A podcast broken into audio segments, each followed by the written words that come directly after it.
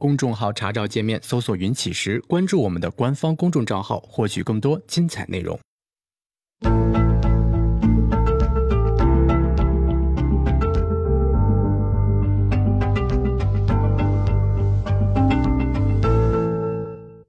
行到水穷处，坐看云起时。欢迎大家来到静言故事。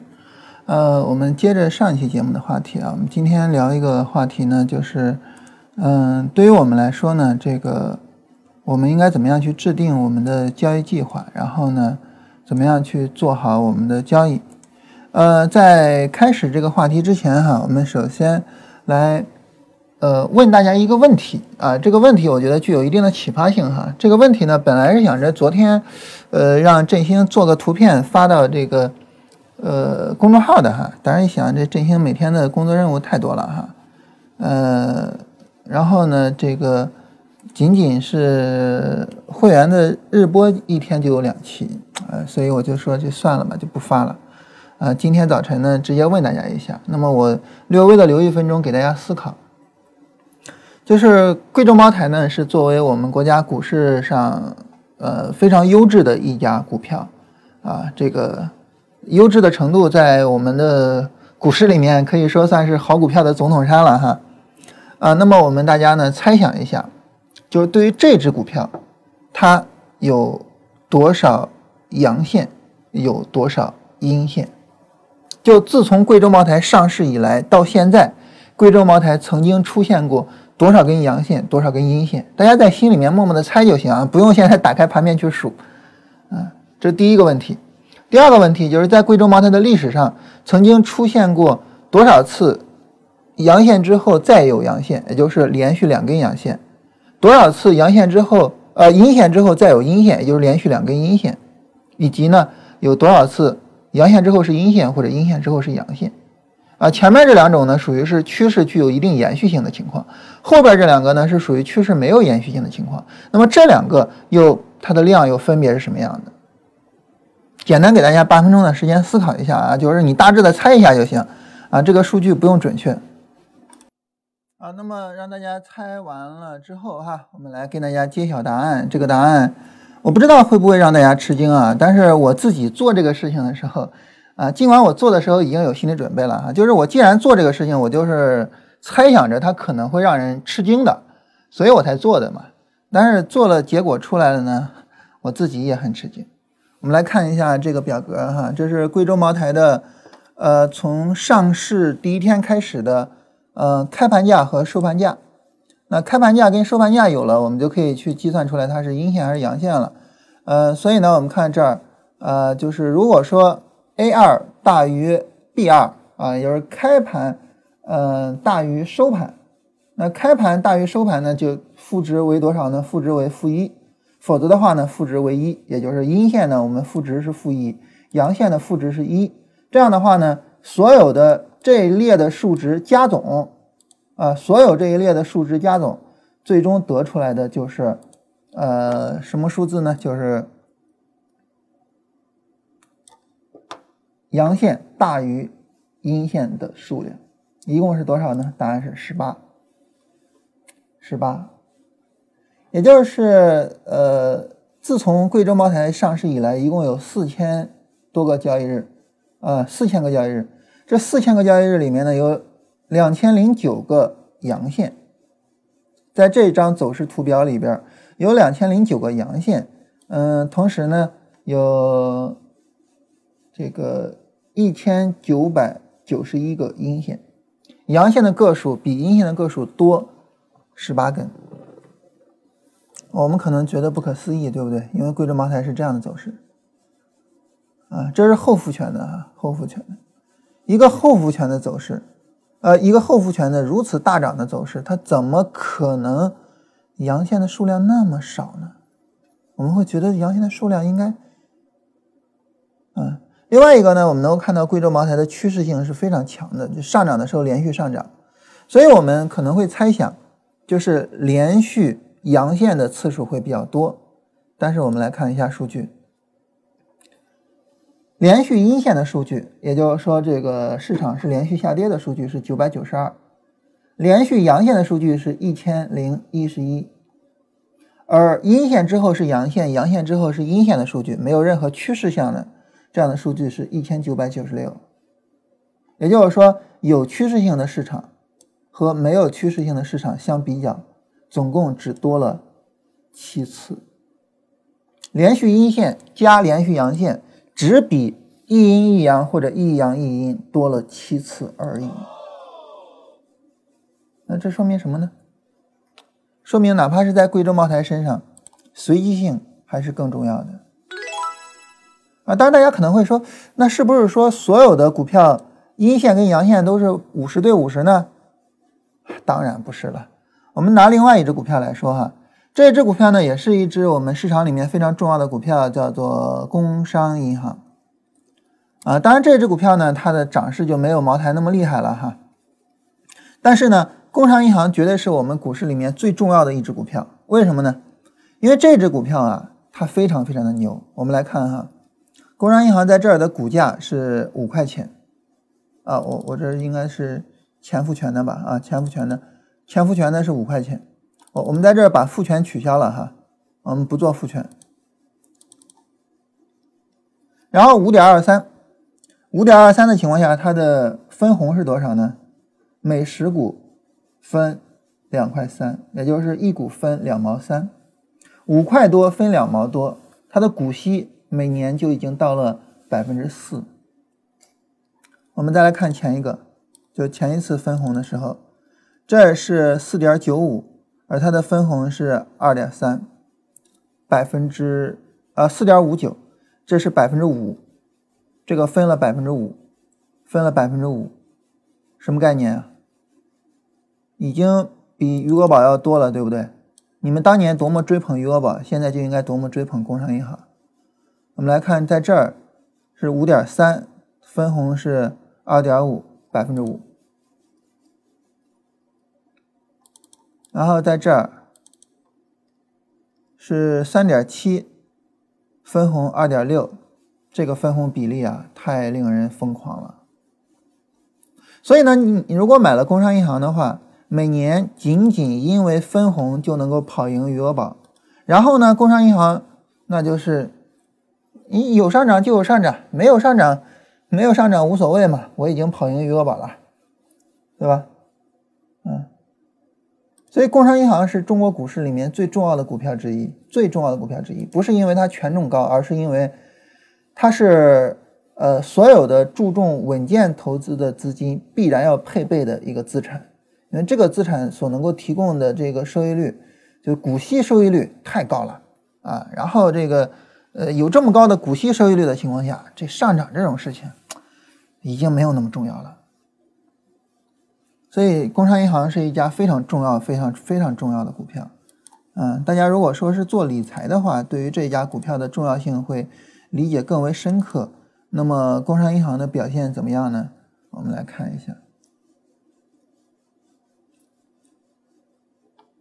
这个是工商银行的股价后复权的情况，然后工商银行按照同样的方式处理。工商银行的股票 K 线数量比较少，因为它是零六年上市的，一共只有两千八百多根。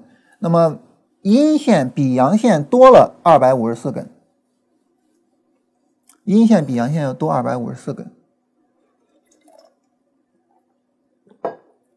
也就是说，也不是说市场就是随机的，如果你涨得不好的话，阴线数量更多。而连续的阴线和阳线的情况，连续阴线八百多次，连续阳线五百多次，呃，加在一起是一千三百八十次，呃，跟一千四百二十二次随机的情况差不了多少，但是随机的情况更多一些。那大家可能会问说，那你一上来给我们看这个干啥呀？呃，当然我看到事实，可能我我不知道大家会不会跟我一样很震惊啊？呃，尽管我。我我我知道可能会让人很震惊，所以我才做的。但是做出来之后，我还是感觉很震惊，因为超出了我的想象，嗯，超出了我的想象。我不知道他有没有超出大家的想象。但是大家一定会问我说：“你干这事儿是干啥？就是你你你为什么要让我们干这个事情呢？为什么呢？”嗯，所以呢，就是说，嗯。对于我们来说啊，就是，呃，我们要认识到这个市场的随机性的存在，以及呢，我们要尊重这个市场的随机性。就这是我们在做一切呃交易计划的一个最基本的前提，就是你要尊重它，你要认识到这个市场是有随机性的，而且呢，这个随机性是呃非常客观的一个存在。你认识到这一点，认识到这一点是做呃交易规划以及呢做好交易规划的基础啊。如果我们没有能够认识到这一点，那么我们很难做好我们的教育规划。简单来说，就这么一个概念。就这就是为什么我要跟大家，嗯，去首先来看这个东西。当我们去尊重了市场、尊重了这些东西之后呢，我们首先要思考的一个问题是什么呢？就是我，我有点不好意思讲哈，嗯，其实我跟大家说过很多遍这个问题，就我到底要 赚什么钱？啊，这是我们首先应该思考的问题。就是当我认识到了市场的随机性这么强的情况下，我到底要赚什么钱？啊，这是我们首先要去思考的问题。但是呢，这个这个问题，嗯，就是它重要，它真的很重要。但是我我们想，就是我们思考这个问题的程度还是不够到位，还是不够到就是他需要的那个程度。你到底要赚什么钱？你比如说，股市对于你来说意味着什么？它是一个理财的产品，还是一个你去做交易的产品？这就是一个最基本的问题。这个问题有多少人想过？他说，那我到股市来，我挣钱不就完了吗？我管我是理财、什么定投之类的，还是做交易买卖，我挣钱不就完了吗？对不对啊？然后我们会这么想，但是理财的买卖和做交易的买卖。它就是俩东西嘛，那这两个东西你非得按照同一种方式去进行处理，那这不是扯淡吗？对不对？肯定是不行的呀，啊，你就好比是什么呢？一个呢是一个坦克模型，一个是一个坦克，它俩的运行方式就不一样。坦克模型是要用遥控器运行的，坦克你拿个遥控器去运行坦克去吗？对吧？它不是一个东西，嗯。就它表面上长得很像，但是不是一个东西，所以这是最基本的一个区别。就是你到底到这个市场上来，你是来理财的还是来做交易的？啊，那你要是来理财的话，那这个时候，那对吧？就比如说这个呃，基金可能是一个比较重要的选择，定投可能是一种重要的交易方式。比如说呢，那么我们可以去考虑，嗯，这个。呃，选一些那种啊牛的非常厉害的那些股票，然后长期去持有，嗯，等等的。但是你要是做交易，那就各有各法了，对吧？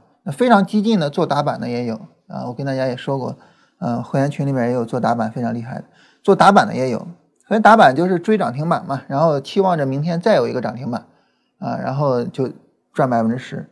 但是呢，做打板你的风险就是负百分之二十，也就是你在涨停板买进去了。啊，然后呢，当天股票跌停了啊，你的潜在风险负百分之二十，那这样的也有。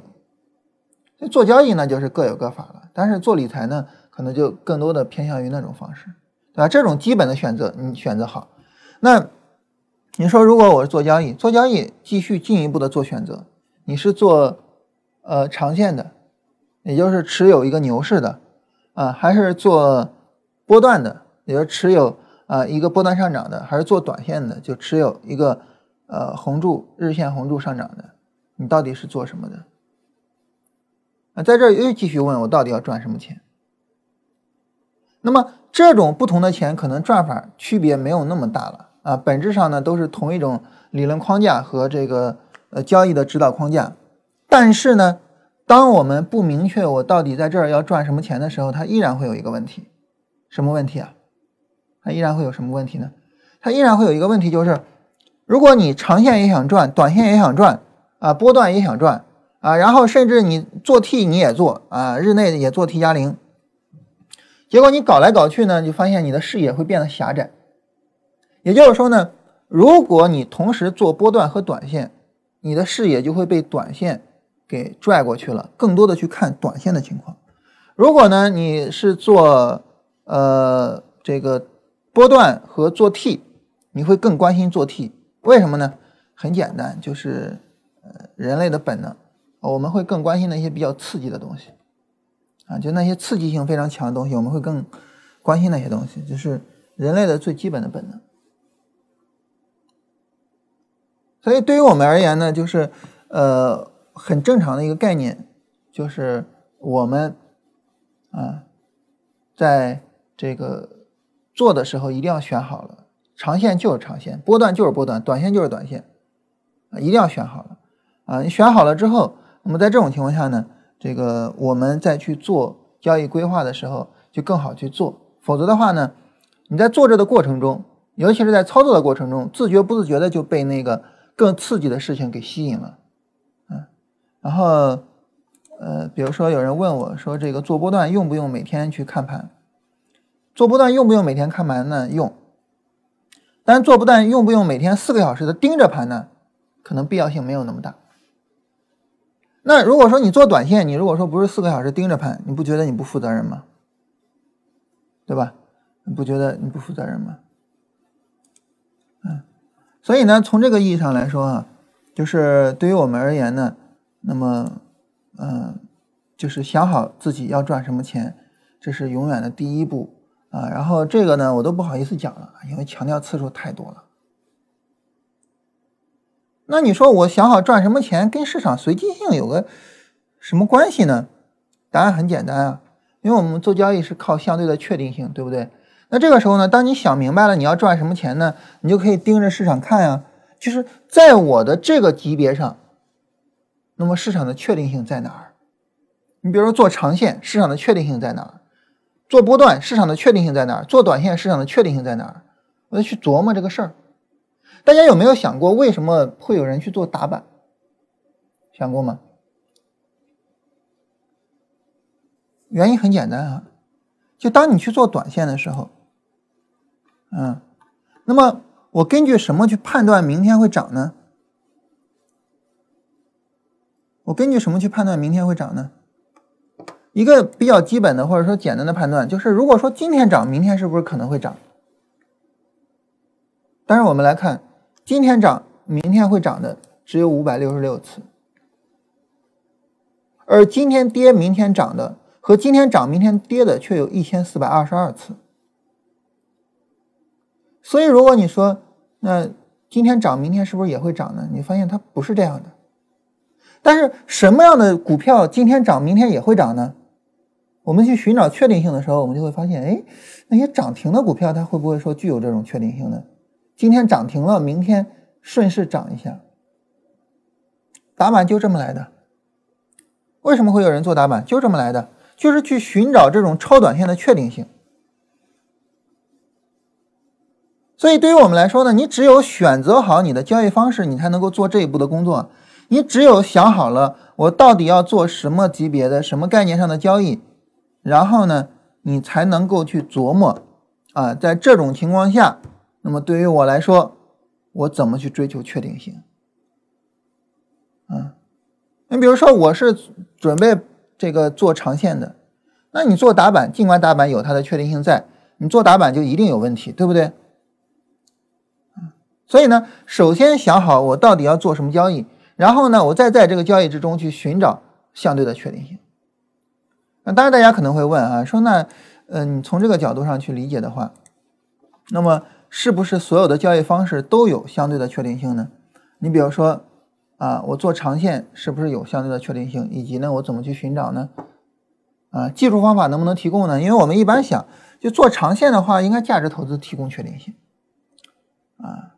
价值投资分析，然后一家企业怎么怎么样，嗯，比如说呢，有一些好的企业，啊，然后比如说像呃福耀玻璃，福耀玻璃是一家非常典型的好企业，非常非常典型的好企业，啊，就是呃，当然我我不是因为它长得好说它是个典型的好企业，就是一直专注于自己的主业，然后在主业上做得非常成功，呃，不仅在国内，而且呢，在国际上国际市场上也有它的这个呃市场地位。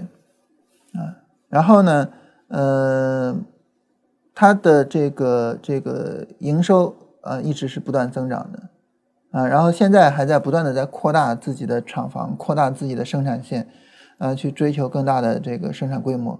而且呢，福耀玻璃呢，它上市以来，我们能够看到就是一直是在分红的。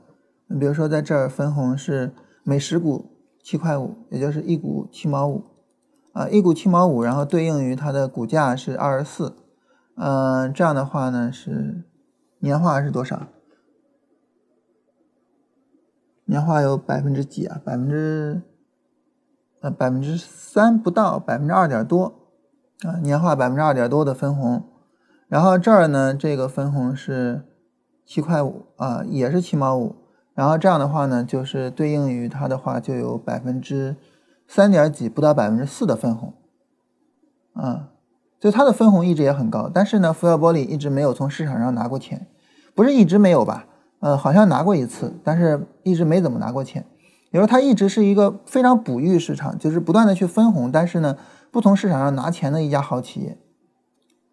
啊，大家说不从市场拿钱，它每次都分七块五啊，那不从市场拿钱有什么好处呢？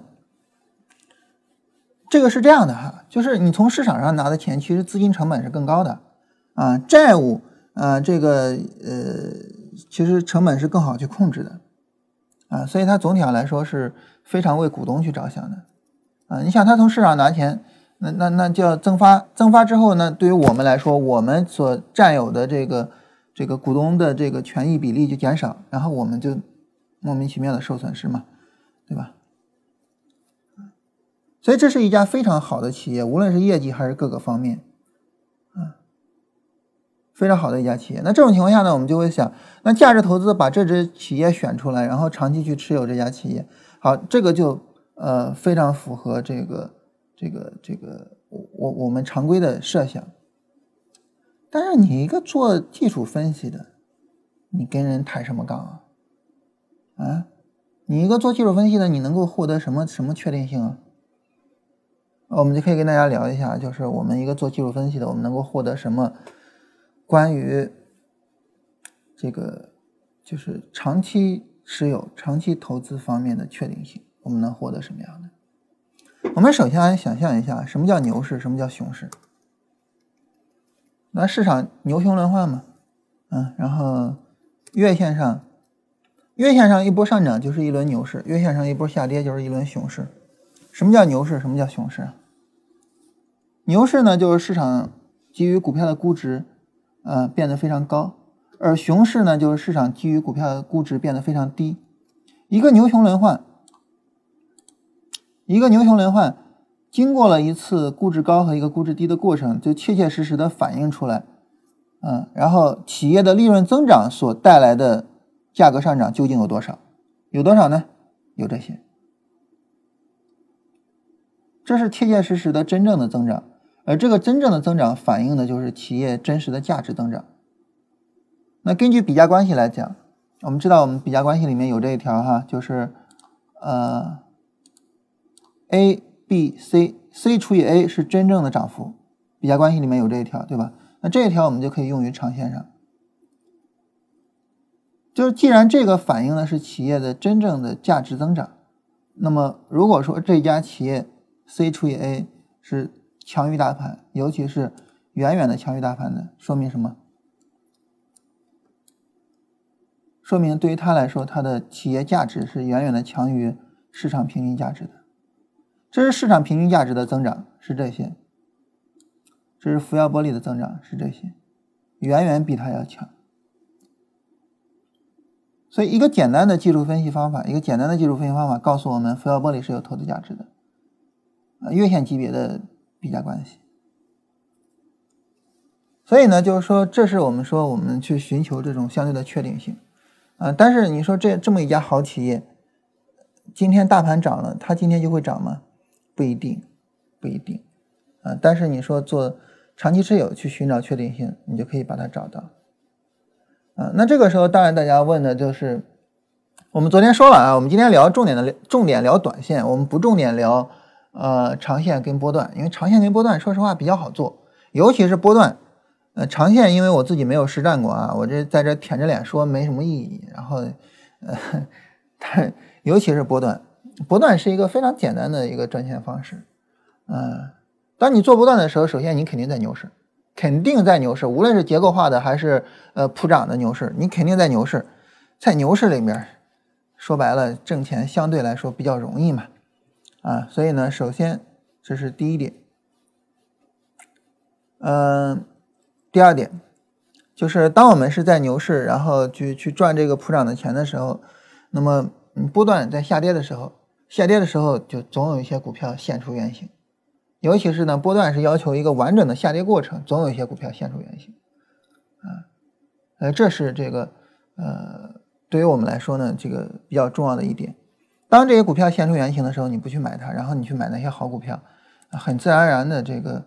呃，你的这个收益会会会更多一些，所以做波段相对的确定性是比较高的啊。这是总体上来说这样一个情况。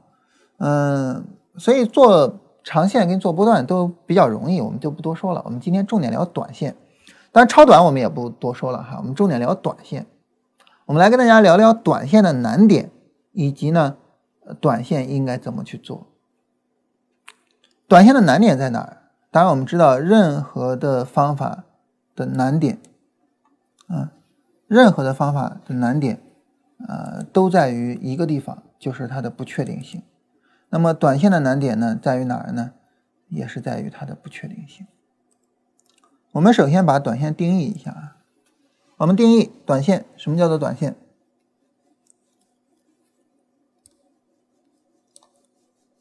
我们定义呢，短线就是。大盘一波绿柱，然后转红柱的过程，也就是说，我在这样的地方买进并且持有股票，就叫做一个短线啊，类似的短线，短线啊，然后呢，嗯，在这儿算是一个短线失败啊，因为它最终没有出红柱啊，但是目前又开始了新的短线。这是我们定义的短线。当我们定义出来这个短线之后，大家有没有发现短线为什么这么难呢？顺带着哈，为了让大家更加理解短线为什么这么难，我给大家定义一下波段，大家来看一下波段。啊，我们找零五到零七年的牛市啊，是因为这个牛市非常典型。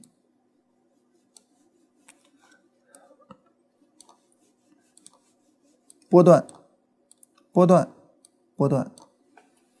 大家发现为什么短线难了吧？你看了之后，你就明显看到，就是短线，呃，比长线或者比波段难的地方。长线呢，你只要选出来股票了，长期持有，决定长期持有了，买进去，越跌越买，或者是每隔一段时间就买一部分仓位定投，都可以，非常简单。关键在于选标的的过程。波段呢，在牛市里边，等着回调也很简单。短线难，短线难如登天，不能说难如登天吧，说太夸张了。短线很难，为什么？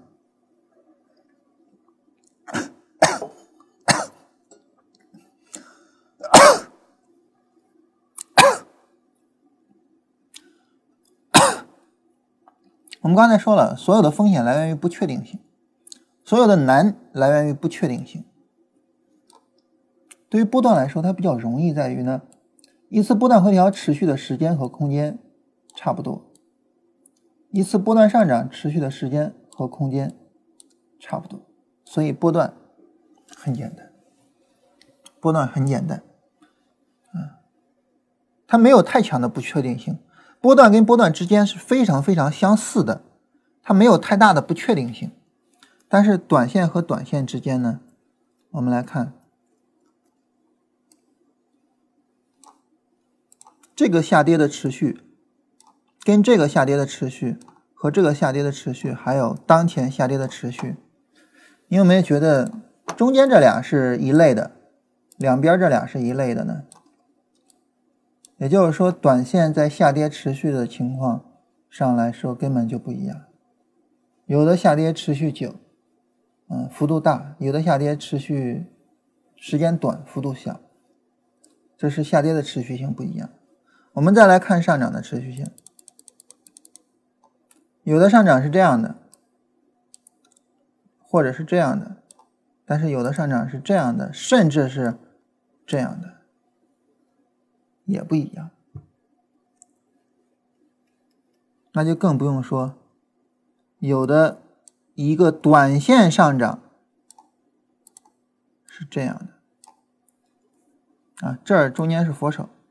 如果我们考虑这个佛手是是是一个回调的话，一个短线上涨是这样的，更不用说有这样的行情，根本就不一样。所以短线难啊，很多人讲短线难，但是说不清楚短线难在什么地方。我今天跟大家说这个答案，短线难在这儿，短线难在它的不确定性。啊，我说长线比较容易，长线比较容易呢，是因为，呃，长线本身就是一个做长线嘛，本身就是一个持久战的过程。啊，我们大家也都不太担心，或者说这个不太忌讳，说我就这个长线买进去了，然后耐心等，嗯，不太忌讳这个东西，所以长线没有那么难。短线呢，呃，波段呢，波段没有那么难，因为波段它的这个，呃，行情幅度的稳定性、行情时间的稳定性都是比较强的，呃，短线，呃，波段没有那么难，最难的就是短线，不确定性太强了，在整个的这个行情的幅度上，整个行情持续的时间上，千差万别，千差万别，差距太大了，短线比较难，呃。所以呢，这个时候这也是我们今天重点聊短线的一个原因，就大家一定要认识到，就短线难难在什么地方啊？这种不确定性上，为什么很多人做短线最后跑去打板？为什么？有相对的确定性。做任何交易哈，做任何交易啊，这个呃都是去追求确定性的。嗯，反过来失败都是因为没有确定性的。但是如果说我们不跑去打板，我们就做稳定的短线的话，怎么做呢？你要做的第一件事情就是剔除一定的不确定性。你要做的第一件事情就是剔除一定的不确定性。这句话我强调一下，怎么讲呢？就是注意啊，我们说的全都是自主交易啊。你要做的第一个预判，或者说第一个预测吧，我们最近老说预测啊，第一个预测就是这。可能是一个什么样的短线下跌，或者是短线上涨，这是你要做的第一个预测。做短线，这是你要做的第一个预测。这是一个什么样的短线下跌，或者是这是一个什么样的短线上涨呢？如果你能够预测出来。如果你能够预测出来，这是一个这样的短线下跌，你能够预测出来这是一个这样的短线下跌。如果你能够预测出来，在这种情况下呢，你在前者和后者的处理方式上就可以有所区别。啊，当然对当前这种也是一样的，你在前后的处理方式上就可以有所区别。啊。你对于这种时间短、幅度小的短线下跌，很自然的，只要有一个三十分钟的底部结构或者什么的，我就可以做了。嗯，而对于后者来，呃，对于这种时间长、幅度大的呢，我可能就需要更为耐心一些。啊，不同的情况，不同的处理。那这儿问题就难了哈。当然，这里首先是就说这儿是有两个预测啊，一个是预测这是什么样的短线下跌，一个是预测这是一个什么样的短线上涨。我们首先来聊第一个预测，就是。这是一个什么样的短线下跌？那你说我怎么去预测呢？怎么去预测这是一个什么样的短线下跌呢？你比如说，我给大家举个例子，呃，我们找一个相对来说比较规整的一个地方，我们来举例子哈。我现在要求你预测出来，我现在要求你预测出来，请注意哈，我不管你有没有能力啊，我要求你预测出来，这个是一个比较小的短线下跌。甚至小到了 连底部结构都没有啊！这是一个比较小的短线下跌，而这是一个比较大的下跌过程。请注意我说的刚才的词汇，我要求你预测出来，能不能预测出来？或者说，当我给你这个要求的时候，你根据什么去做预测？没错，根据位置。这个短线下跌在波段上涨的哪个位置？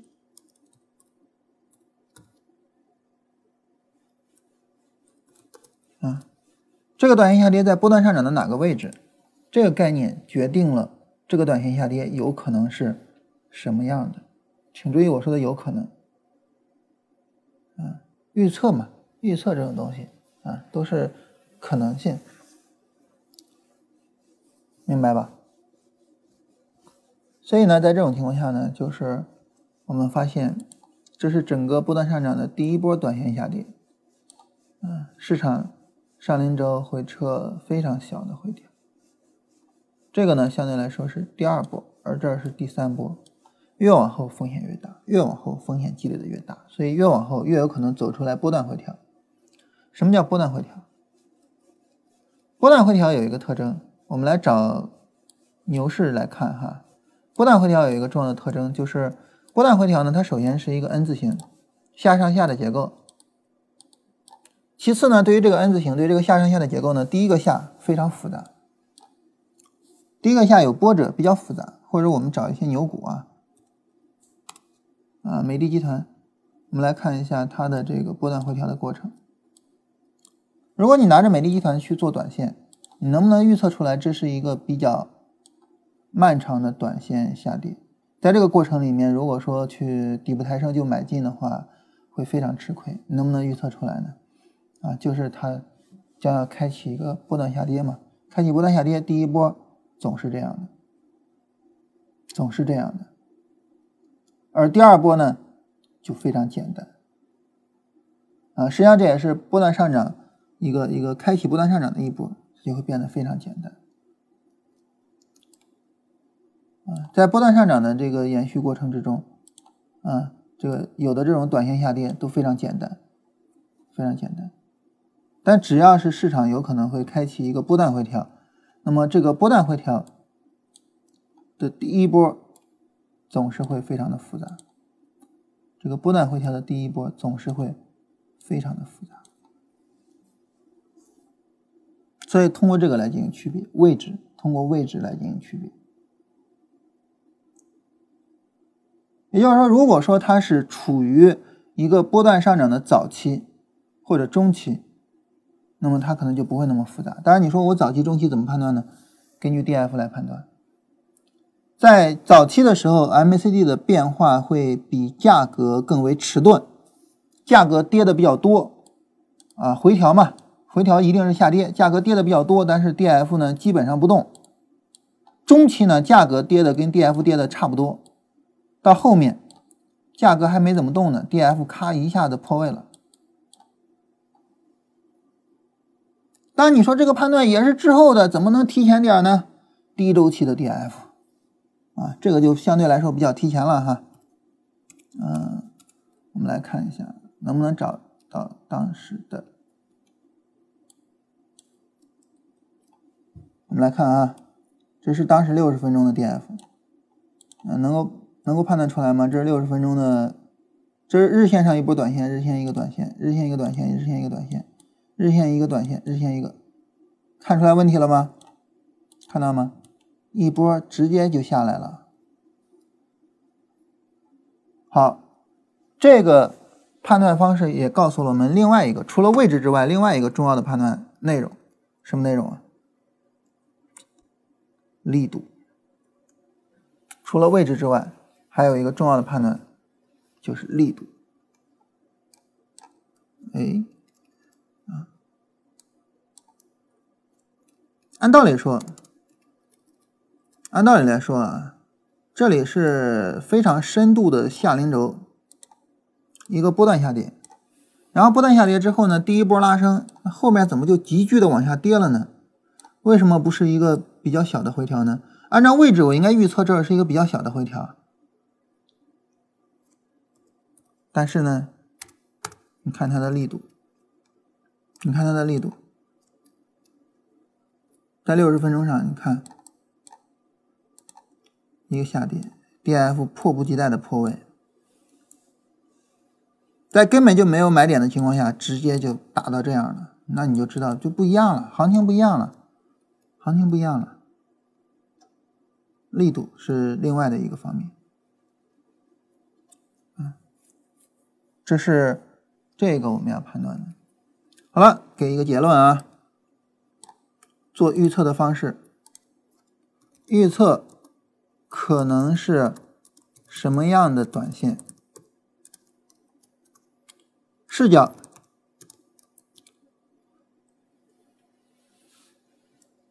呃，如果波段这个上涨结束，啊，短线下跌会很复杂，啊，因此呢，操作难度大，啊，那么呃，反过来呢，那么如果新的短线上涨开启，啊，那么短线下跌呢，会比较简单。比较好做，所以我们做短线呢，嗯，做前面这个短线下跌会比较复杂。当然复杂也不是不能做，复杂也能做，但是它比较复杂，我们得知道。这是我们的判断视角，具体的方法根据位置，啊，就是提前判断，根据位置，呃，过程中判断，根据。力度啊，根据位置和力度，基本上能够判断出来啊，这是一个什么样的短线下跌。然后呢，对应于不同的处理方式，复杂的嗯就不要那么着急进了，简单的有个底部结构就可以做了。这是关于预测它是什么样的短线，是这么去预测的。但第二个呢，就是预测它会是一个什么样的短线上涨。那怎么预测呢？也是一样，根据波段的情况。啊，根据背景，根据波段的情况去预测，这是一个什么样的短线上涨？你比如说啊，就像这个，咔一下子直接破位，你跟我说这个短线上涨，你预测什么样的？你预测它会创新高到三千六吗？你不会的，对不对？那它大概能涨到什么程度啊？啊，再比如说当前吧，咔这一下，你跟我说，你你预测。后边这个日线短线上涨能涨到什么程度？涨到三千一，有可能吗？不太现实。我我我不说没可能啊，我说不太现实。那反过来，如果说我们是一个正儿八经的波段上涨的过程啊，然后呢，呃，你跟我说你在这买进，你做预测，你说预测不能创新高，这这这。怎么可能啊，对吧？它怎么会不能创新高呢？它肯定能创新高。但是这个不断上涨呢，还是一个结构的牛市，结构性的牛市。如果说未来市场再有一个这种普涨型的牛市，你跟我说这个短线上涨买进去，它仅仅是略微创新高就结束了，怎么可能啊？所以呢，判断是一个什么样的上涨，主要根据的是大背景，大的背景。嗯，现在处于牛市啊，或者是熊市的什么阶段？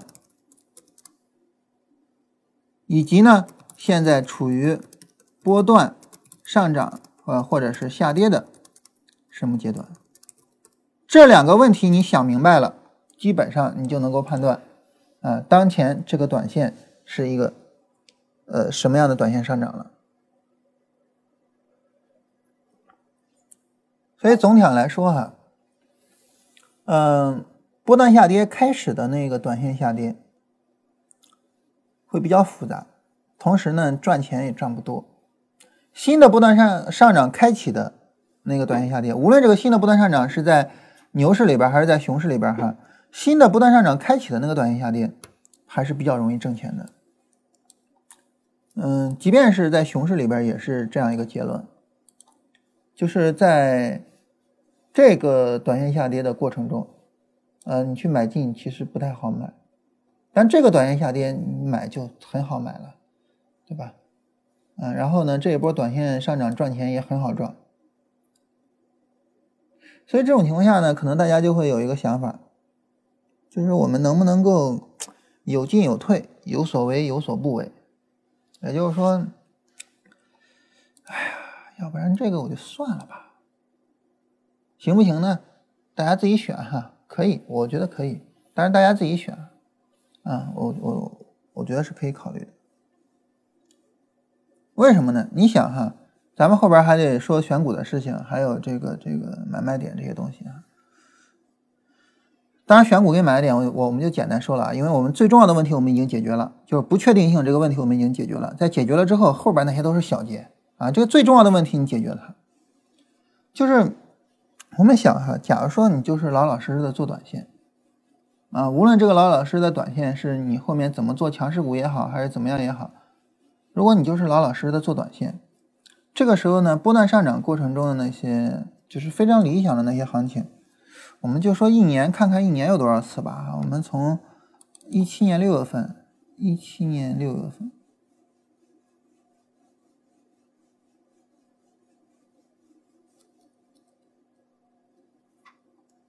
嗯，基本上就这一波上涨之后啊，你看它其实有很多那种。比较好的情况，就这一次，这一次，这都是上涨过程中的。这一次我们整个给它算一次吧，哈。那后边这展开了波段下跌，然后这个波段上涨没有怎么去展开，哈。啊，这前面三次，然后，呃，后边呢就是其实这两次是算的，这样就有五次。如果说你再想办法增加一些上涨机会。这个怎么想办法，我就不多说了哈，大家琢磨琢磨，琢磨琢磨。你比如说，有没有可能这一波行情我也赚到？怎么赚到？你琢磨琢磨哈，有什么想法跟我说说。嗯，这已经是事态不好的情况，你一年搞个五六次，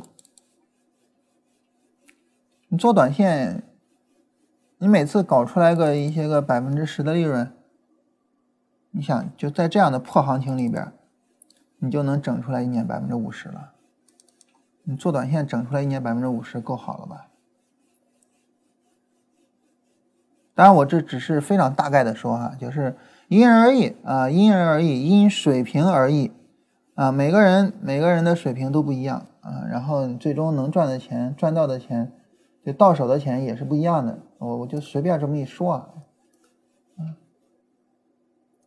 但是你说那种放弃了能不能行呢？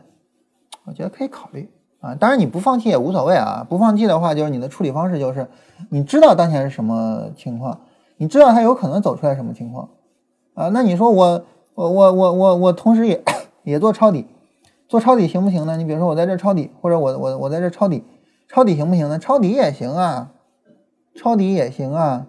但是呢，就是看本事了，对吧？就看怎么抄了，对不对？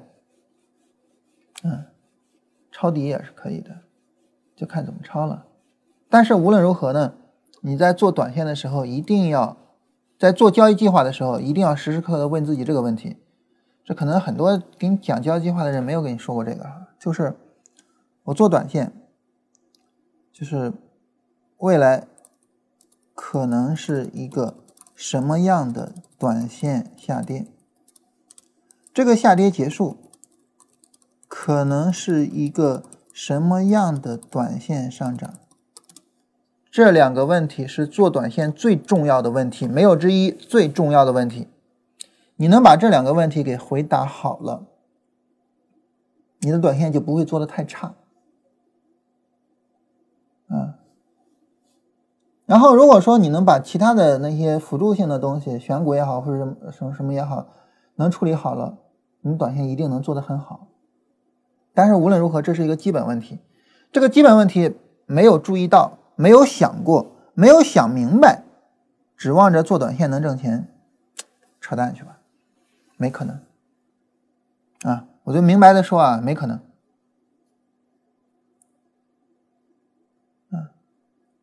那说完这些呢，当然我们就要聊一聊选股，对吧？聊一聊选股。选股怎么选呢？简单来说，强于大盘。强于大盘怎么算强于大盘呢？你看哈，就这么一个下跌，很简单，个股不能破位。当然，这个个股不能破位呢，它可以有两个参照。第一个参照，上来下来不破位；第二个参照，上来下来不破位。个股不能破位。那你说我找不着，找不着呢？就如果说真的三千多只股票里面都没有哈，那就是找那个，嗯，就说这个破位，但是破位幅度不大的，但是最好不要破位，因为只有不破位的才能提供我们技术体系的买卖点。那你说有可能吗？那么大的下跌，哇，这种下跌不破位，有可能吗？太多了，在当前的市场里面太多了，嗯，你看这哥们儿。破位了吗？对吧？没破位嘛。但是它之前很惨哈，嗯，之前你看这跌的很惨啊。但是你看现在这个下跌，你这下跌这么猛，破位了吗？人根本没破位嘛，人不但没有破位，人连这个横盘区都没破，对吧？破位了吗？破位了吗？没有啊，没破位啊。破位了吗？没有啊，没有破位啊，对吧？不要以为就说这个这个选股有多么难，一个简单的基本原则，然后你去找那些没有破位的股票，找到之后呢，再去看那些股票，哪些股票 不但没有破位，还比较强势。比如说保持横盘，比如什么呢？你像万科，万科典型的，它属于比较强势的。我不但没有破位，我保持横盘，我根本我都没有跌，我就不跌，我是横着的。这种股票你不买，你买谁呀？对吧？啊，当然你说我我我这个这个不喜欢做大盘股，然后呢，我非得去做小股票挣钱，显出来有本事，嗯，可以没问题。你包括做打板我都是支持的，但是你要有相应的能力。你做任何事情啊，只要有能力你就能挣钱，啊，没有能力你怎么也挣不着钱，啊，做任何事情都这样。你只要能选出来，你就可以没问题，你就可以去做。嗯。大盘股、小盘股其实都无所谓，嗯，然后地产里边也不是就就只有万科的，地产里面也有很多，当然万科走的最好，嗯，但是地产里面我们看其他的，其他的都是超跌反弹的，哎，这个招商蛇口这也可以啊，对吧？也没跌啊，也没破位啊，然后绿地控股。新城控股这个尽管也没跌啊，但是这种大阴线不好看。就你找那些没有跌同时好看的，保利地产，保利地产也没跌啊，啊，而且也比较好看，嗯。所以你金立集团也可以，就是你找这样的，一定有，一定有，你放心吧。因为你做短线哈，你没必要看这个这个这么大，这都都。都是比较强，都是强于大盘的，没必要。你就看最近这一段就行了。你看最近这一段，不跌就是扛得住，我就是不跌，你怎么跌我就不管你，我就是不跌。看那一段就行了，没必要看那么多。是关选股，最后呢，买卖点，买卖点这个哈，嗯，比较简单。大盘的买卖点，把所有的股票都干进去，一种方式；个股的买卖点买进去，一种方式，嗯，都行。比较简单，就在于呢，没有太大的区别。就是我们往往会觉得哈，如果一个买卖点好啊，然后呢，我就能挣特别多的钱；买卖点差呢，我就挣不着钱。其实不是，买卖点好坏有些时候是随机的，没有太大的影响。你想，一个点能对你的交易产生什么影响呢？你说白了啊，你买万科，你你你，比如说我我当然这个。昨天能不能买是另外一个问题啊。假如说你在昨天买万科，你说你在哪个点买有什么很大的区别吗？啊，就是这些问题没有大家想的那么重要啊。你对大盘的判断，你对行情的判断比较准确，你能把比较优质的股票选出来，这些是基本的啊。把这些工作做到位了之后呢，这个后边的工作都。没有那么重要了，也没有那么难了哈，没有那么重要，同时也没有那么难了。好，这是我们今天要跟大家聊短线这一块哈，聊了几十分钟，呃，三三三四十分钟嘛，因为前面聊理念嘛，前面聊关于不确定性这个理念，后边聊短线聊三十分钟，基本上就这些内容吧。就是我跟大家聊的可能跟大家想的不一样，因为大家想的可能都是选股买卖点，然后什么什么什么，但那些。没那么重要，重要的是把最不确定性的问题给解决了，你能把最不确定的问题解决了，所向披靡啊！就如果说你去拥抱那个不确定性，那就不好办。但是如果说你能够排斥不确定性，有你能够找到一个确定性，你就好办，你就好挣钱。所以这是最简单的、最基本的逻辑。什么叫什么叫风险？什么叫风险？啊，风险就是呃，这个对于我们来说，啊，风险呢就是呃 不确定性。啊，你发现那个那个什么叫呃这个呃，就是像茅台那样的股票。那么优质的股票，阴阳参半，啊，你发现就是阴线之后未必连着阴线，阳线之后未必连着阳线，也是各有百分之五十的可能。你就知道这个市场的随机性有多强。当你理解了这个市场的随机性有多强，你就一定知道我去处理这个市场一定是处理随机性。我能把随机性处理好了，我就一定是挣钱的。我没有发现市场有随机性，或者我没有处理好它，那我就麻烦了。啊，那么在这种情况下呢，很自然而然的，就是我们就得去琢磨啊，无论是我做长线也好，我做波段也好，我做短线也好，啊，市场的随机性在哪儿？它会因为什么随机性把我给干掉？然后呢，我怎么去处理这个随机性？就这件事儿，交易就这件事儿啊。我跟大家说过哈，就是不断的、反复的问四个问题：第一，我要赚什么钱？第二。我怎么赚到这个钱？第三，这么做有什么风险？第四，我怎么管理风险？就这些问题，这四个问题你想明白了，怎么做都行。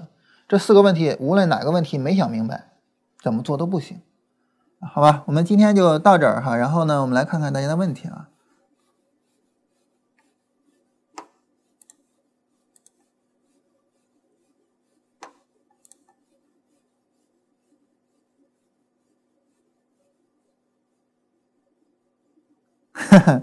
然后说这个，呃，听到一阵阵怪声，是不是在抖腿？啊，然后短线的不确定性不高，短线的确定性不高。那么根据级别，大级别的短线就是小级别的波段，这有什么区别吗？当然有区别了，当然有区别了。啊，区别在哪儿呢？区别在于哈，我们在做交易的时候呢，是以日线为基准的。啊，怎么这么讲呢？就是日线啊，就每天收盘、开盘，这个日线是一个基准，上以这个 日线作为基准往上抬，下以日线作为基准往下降。我们为什么说医疗波段、短线，嗯，这些东西，如果说没有特别强调，默认就是日线的波段、短线呢？就是因为我们以日线作为基准。那你说呢？那那高周期的这个呃短线就是低周期的波段有什么什么什么的？这个很很很很很简单了，就是当你到了比较低的周期上啊，那么这个时候呢，那么波段可能也没有日线的波段那么的准确，这是一个方面啊，这是一个方面。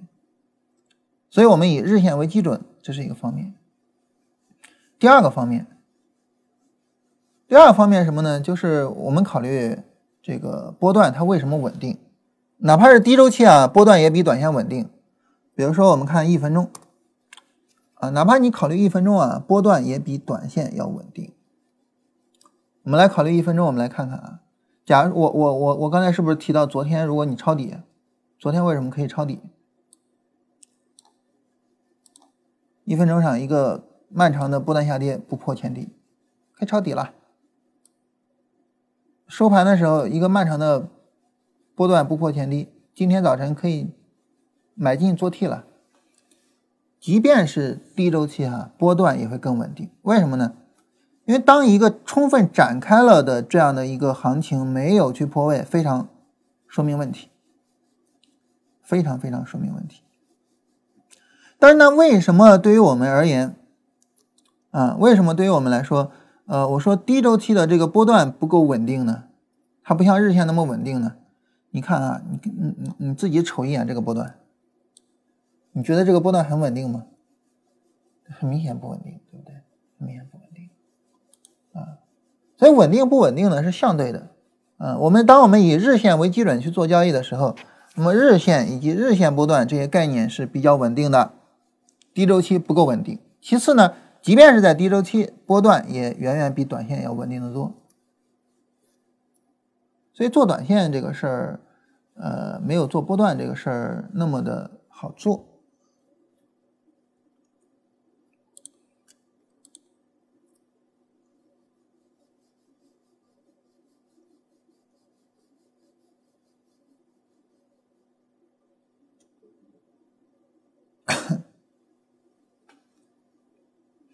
呃，关于选股啊，大家有说说关于选股的问题。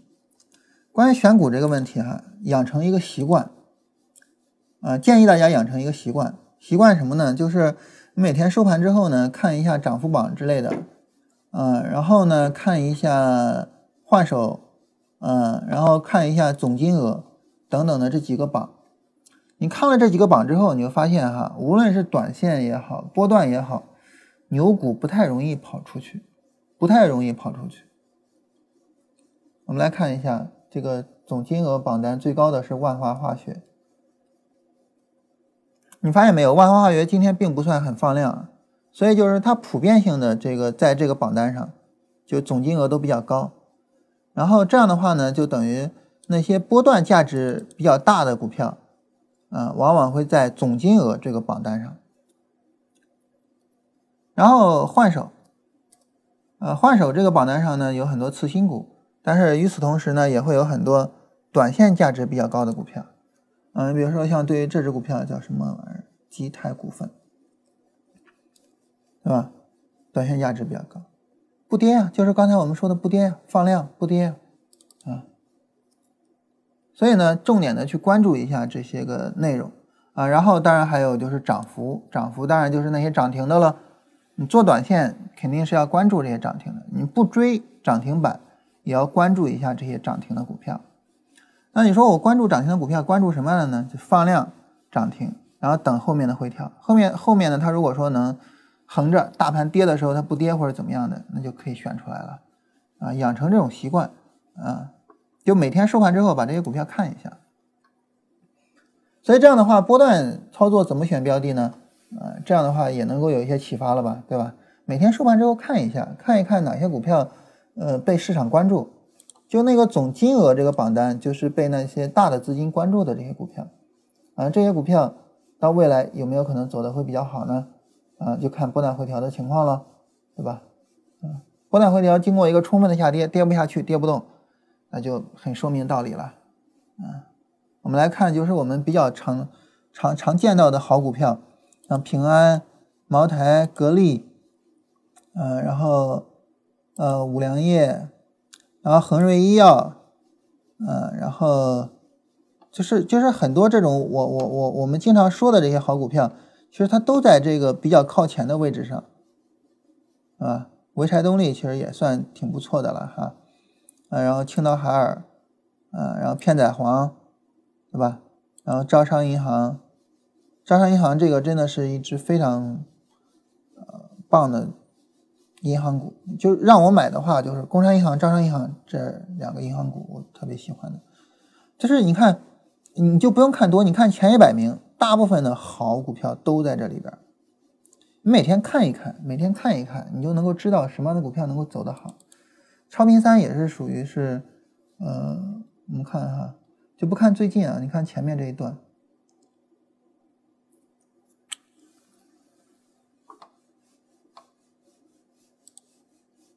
啊，所以波段选标的是这样，然后呢，波段选标的当然，呃，也可以是做那种就是一个上涨一个回调，总体上涨得比大盘多的哈，嗯，一个上涨一个回调，总体比大盘多的那种，就是有大家提出来说能不能设选股公式？不用设选股公式，这还用设选股公式吗？你看啊，呃，软件里边，在这个阶段比大盘强，嗯，比如说哈，我们举个例子，就在这一段吧，就是。股灾二点零跟股灾三点零之间，在这之间比大盘强，嗯，然后大盘是破前低的哈，个股不破前低就比大盘强了，然后你直接区间统计啊，你还要选什么别的吗？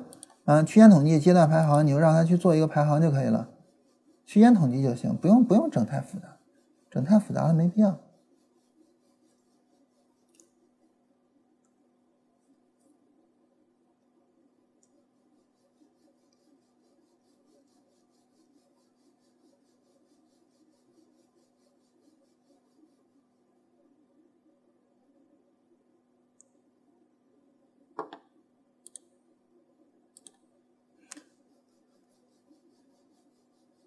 然后日线的短线用三十分钟去观察，对，日线的波段用周线的短线去观察，对，是这样的，就他们之间是这样的关系。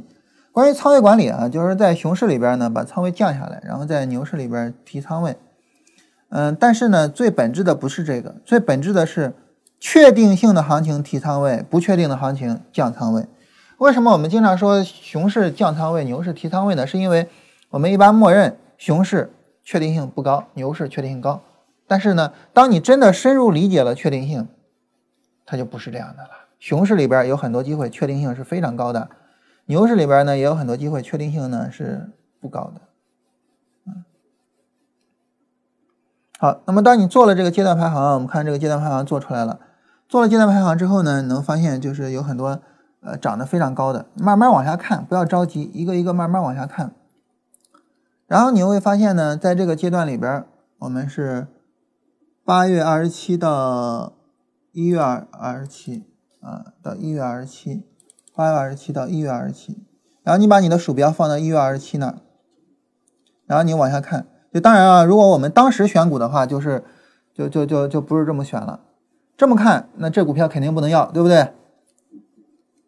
这这是很久以前的事儿啊，这个看起来比较麻烦。一月二十七在这儿，这股票不能要吧？这这都不用看，肯定不能要啊，对吧？因为它是新股这样拉起来导致它的幅度大的哈，所以这肯定不能要。这种都是新股啊，然后对对对，都是不能要的。然后长航凤凰一月二十七在哪儿啊？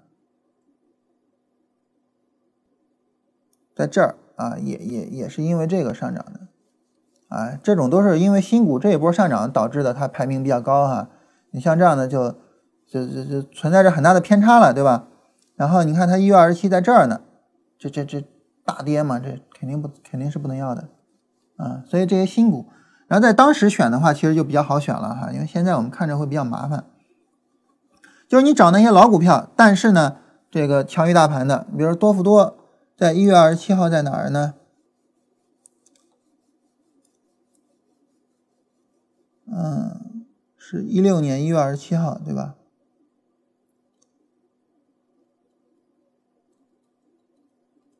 在这儿呢，哎，这就是正儿八经的，我涨起来，然后跌跌不动的，那他就可以买啊，多福多这他就可以买啊，啊，这个你要买进去了，那这翻倍的收益啊，后面股灾三点零之后，很快就有了一个翻倍的收益，啊，这就是一个老股票，正儿八经的，实打实的，我给你涨上去，然后往下跌跌不动的，你就可以买，买了之后就是一个翻倍，然后还有哪个？它没有上市时间吗？没有上市时间啊！要要要要是有上市时间的话，我们就可以直接去看那些上市时间比较长的那些股票去了哈。嗯，然后暴风集团是属于上市集团，上市时间比较长吗？好像也不是哈。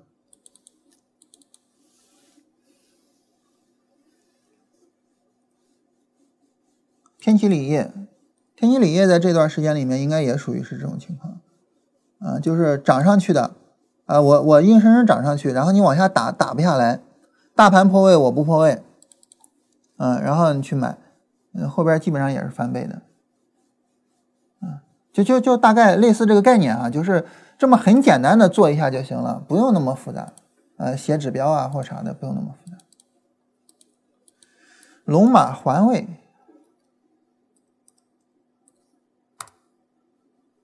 龙马环卫这只股票最近有放量，然后也比较强，呃，短线上来说还是挺挺挺挺强的啊，短线上来说还是可以的。但是放量可惜的就是放量没有持续性，而且只有百分之三，就是短线还是比较强的，短线还是强于大盘的，没问题。但是放量比较小。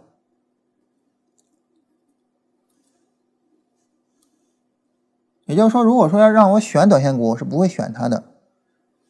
嗯，短线的止损，短线的止损，强于大盘的个股一般已经，我跟大家说了哈，就是你买点可以是个股自己的买点，那个股自己的买点哪来的？已经涨了几天了呢？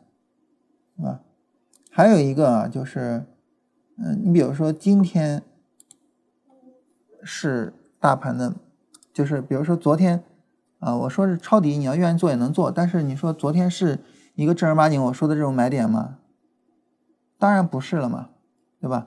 真正的买点就是一个三十分钟的一个上涨，一个三十分钟的回调，比如说这儿是一个买点，所以想着就太着急了哈，就是还是想着什么钱都想赚，还是想着什么钱都想赚，这是一个很大的问题。交易记录主要记录什么内容？主要记录你想的、你做的，以及呢你事后发现你没有想到、没有做到的，主要是这三个内容。你想了什么？你做了什么？你事后发现你没有想、没有做什么，就这些内容。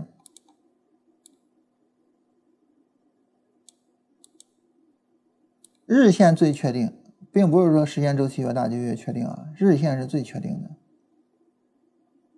嗯，跟一天里边有多长时间的交易时间也没关系啊，因为我们就是就是一个日出而作，日西而落嘛，呃，日日日落而息嘛，就是一天就是一个完整的交易过程，一个完整的交易过程，它的所代表的意义会更大一些。MACD 周线怎么调出来的？回头我把公式发给你。呃，好，那我们今天就到这儿哈，我我希望大家就是能够思考一个问题。就是不确定性啊，就是我到底要做什么交易，我的这种交易具有什么不确定性，以及我怎么管理我的不确定性啊？建议大家或者说希望大家思考这个问题。嗯，想清楚这个问题了，后边呢我们什么都好办。这个问题想不明白，怎么都不行，好吧？我们去大家思考一下这个问题，在思考的过程中呢，如果说你觉得有什么，想跟我聊的，嗯，可以在公众号跟我聊一下。好，那我们就到这儿吧，哈。明天我们聊这个怎么样具体落实。